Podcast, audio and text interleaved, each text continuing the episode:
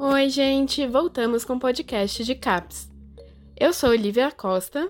Eu sou Rafael Albuquerque e nós somos alunos de odontologia da USP. E hoje vamos apresentar o episódio Você Não É Todo Mundo e Deveria?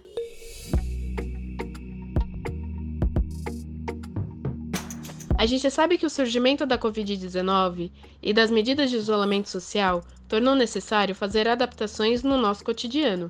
Esse cenário colocou em risco um assunto que ainda precisa de mais destaque: a saúde mental. De acordo com a Organização Mundial da Saúde, o Brasil é o país da América Latina com maior índice de depressão. Estima-se que ela atinja um em cada cinco jovens entre 12 e 18 anos.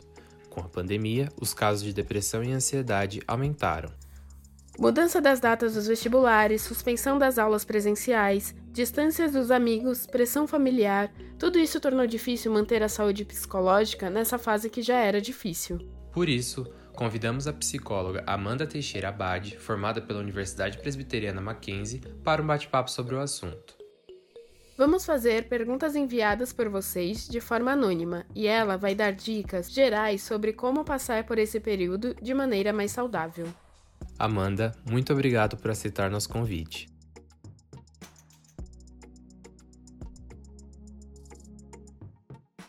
De maneira geral, é possível os adolescentes manterem uma saúde mental estável durante a pandemia? Antes de falar um pouco de como manter a saúde mental, é importante dizer um pouquinho sobre o que seria né, essa saúde mental é quando a gente consegue se relacionar com os nossos sentimentos, com as nossas emoções e lidar com isso de uma maneira saudável, né? Então, fazendo um paralelo, o nosso corpo, por exemplo, que é a nossa saúde física. Como é que a gente cuida dele? Com a alimentação, com os exercícios, com o sono, fazendo isso de uma maneira equilibrada. Com a nossa saúde mental, é importante fazer esse equilíbrio da mesma forma, só que com as nossas emoções, com os nossos relacionamentos saudáveis, expressando aquilo que a gente sente. Então, falando sobre a pergunta que seria para adolescentes, é fazer isso de uma maneira da mesma forma que qualquer outra pessoa, é, tentando entender o que você sente, entrando em contato com essas emoções, não negando essas emoções quando elas surgem. Então, é bem importante começar a se relacionar com seus sentimentos de uma maneira honesta consigo, considerando, expressando. Então, sempre tentar fazer um equilíbrio. Às vezes, durante a adolescência, nós temos, é, nós temos sentimentos que nós temos pela primeira vez. Então, é mais difícil entender, compreender, lidar. Então, é começar a estabelecer esse relacionamento de uma maneira mais honesta, mais tranquila e sem tanta essa pressão de é, preciso dar conta, preciso fazer isso, aquilo, sempre com muito equilíbrio e muita honestidade consigo mesmo. É normal não ter vontade de estudar ou interagir com outras pessoas na quarentena? Bom, acho que nessa questão a gente entra muito do que é normal e anormal. Isso é muito pessoal para cada um e a maneira que a pessoa se relaciona vai dizer muito do que ela está sentindo, de como ela se sente à vontade com as pessoas. Então, às vezes sim, a gente precisa de algum dia para ter um momento mais pessoal, para ficar mais no nosso mundinho, não tão conectado com as pessoas, até porque hoje em dia tem uma exigência e uma cobrança de todo mundo de você estar ali disponível para para responder, para interagir, e às vezes a gente não está tão disponível para isso naquele momento. Então, talvez sim, talvez não, acho que entra numa questão meio pessoal, mas sempre tentando identificar e entender como que você está, como você se relaciona, se isso também se agrava, né, de ficar mais tempo com essa indisposição, talvez tentar se perguntar, buscar uma ajuda, se for realmente uma coisa que talvez esteja incomodando e tentar sempre identificar, mas às vezes a gente precisa de um dia só para nós mesmos, né? Uma das perguntas dizia: Agora no isolamento, meus pais estão sem paciência comigo. Tenho vontade de ir embora de casa. O que eu faço? Bom, eu acho que a primeira coisa, talvez, é tentar entender o motivo pelo qual eles estão sem paciência. No dia a dia, às vezes a gente esquece de aplicar empatia nos nossos relacionamentos. Tentar se colocar no lugar de seus pais e entender o cenário que eles estão passando com essa pandemia, né? As questões econômicas, emocionais e principalmente com as responsabilidades e obrigações. É, em qualquer relação, é importante tentar entender quais as batalhas que aquela pessoa também está enfrentando. Às vezes, numa relação com os nossos pais, a gente tem essa dificuldade de se colocar no lugar deles e de enxergar que eles também têm algumas dificuldades, que eles também têm algumas questões que são difíceis. Então, assim como você que está com essa vontade de sair de casa, é, às vezes eles precisam também ter um pouco de compreensão. Então, tentar estabelecer um diálogo com seus pais, melhorar o relacionamento de vocês, porque talvez isso também esteja acontecendo de, dos ambos os lados, né? De você estar sem paciência, eles estarem sem paciência, e cada vez vai ficando mais difícil de se resolver. Eu acredito que a empatia e o diálogo são soluções para melhorar qualquer relacionamento. Como conversar com os pais sobre a escolha de uma profissão diferente do que eles querem? Explicar para eles que é a sua felicidade, é aquilo que você tem a sensação dentro de você de que vai te fazer feliz, de que você vai se sentir completo, vai sentir que é o que você precisa fazer por você, é a profissão que você deseja, é aquilo que você entende que é o melhor.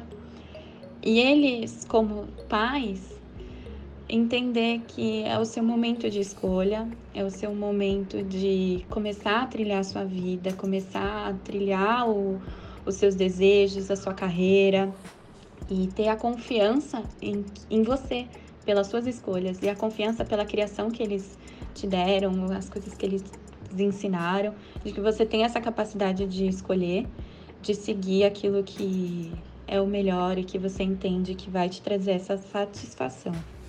É difícil isso porque tem uma expectativa para você seguir a profissão que eles imaginam, que eles desejaram, mas nessa, nessa relação um aprende com o outro também. Em outra pergunta, a pessoa diz que desde que foi diagnosticada com depressão, percebe que muitos amigos se afastaram. Por que isso acontece? Às vezes as pessoas elas têm dificuldade de entender o que é a depressão, entender o que, que se passa com você, como que isso acontece. E mesmo esse termo depressão, às vezes a pessoa já ouviu falar, sabe que é um, um transtorno, que é um momento difícil, mas não se atenta realmente a compreender o que, que você está passando, o que, que você está sentindo. E talvez até você explicar um pouquinho para essas pessoas, se você fizer questão delas estarem na sua vida, o que, que é, como elas podem te ajudar, porque o apoio, essa rede social das pessoas é muito importante nesse momento, de você não se sentir sozinha, não se sentir deixada. E até entender realmente quem são essas pessoas que que fizeram isso, que te deixaram, ou se realmente foi você que acabou afastando, talvez por vergonha, por até um, uma questão sua de não conseguir se abrir, não conseguir falar sobre isso e aceitar que talvez neste momento você esteja mais passando por um momento mais difícil. Eu acho que, de novo, a conversa e o diálogo né, são ferramentas fundamentais para os relacionamentos. Os vestibulares sempre foram considerados desgastantes. Com a pandemia e as aulas à distância, a ansiedade com as provas aumentou. Como evitar o nervosismo e ter estabilidade emocional nesses dias? a gente pode pensar nessa pergunta como uma balança, né? Se ela está muito carregada de um lado, que é do estresse, do, do, nervosismo, da ansiedade, como é que a gente faz para equilibrar, equilibrar essa balança? Trazendo aspectos que são contrários a isso. Então, a diversão, o prazer, o relaxamento. Então, acredito que atividades que trazem essa percepção de estar mais tranquila, em um momento mais descontraído, é uma opção para você conseguir balancear esses sentimentos de ansiedade, de estresse. Claro que os vestibulares eles são muito complicados, têm uma exigência alta, mas com um equilíbrio e com esse balanceamento, talvez seja possível passar por essa fase e ter um sucesso aí no final. Essas foram algumas das sugestões enviadas por vocês. Amanda, você gostaria de deixar algumas considerações finais?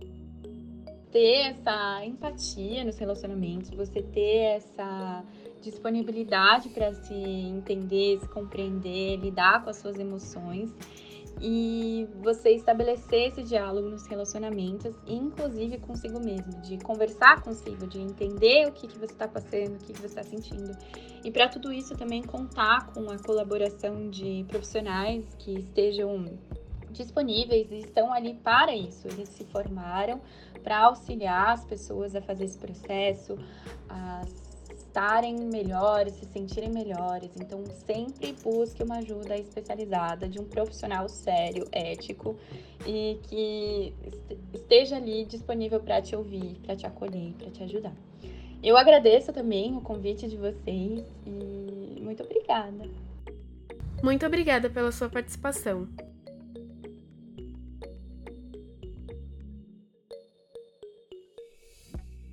A gente queria lembrar que é muito importante procurar ajuda de profissionais sempre que for necessário. Por isso, no link da descrição, além de conhecer melhor a equipe responsável por esse episódio e as fontes usadas, você encontra informações sobre serviços gratuitos de assistência e atendimento psicológico. Se precisar de apoio emocional, disque 188 ou acesse o site cvv.org.br.